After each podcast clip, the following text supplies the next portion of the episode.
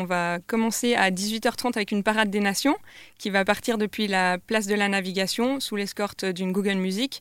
On a 4000 participants du monde entier. Donc les Lausannois peuvent euh, voir beaucoup de triathlètes en ville actuellement. Ils discutent entre eux, ils portent tous les couleurs de leur pays. Donc ça donne vraiment une belle ambiance à la ville, euh, ce fair play, cette euh, amitié. Je trouve ça très beau.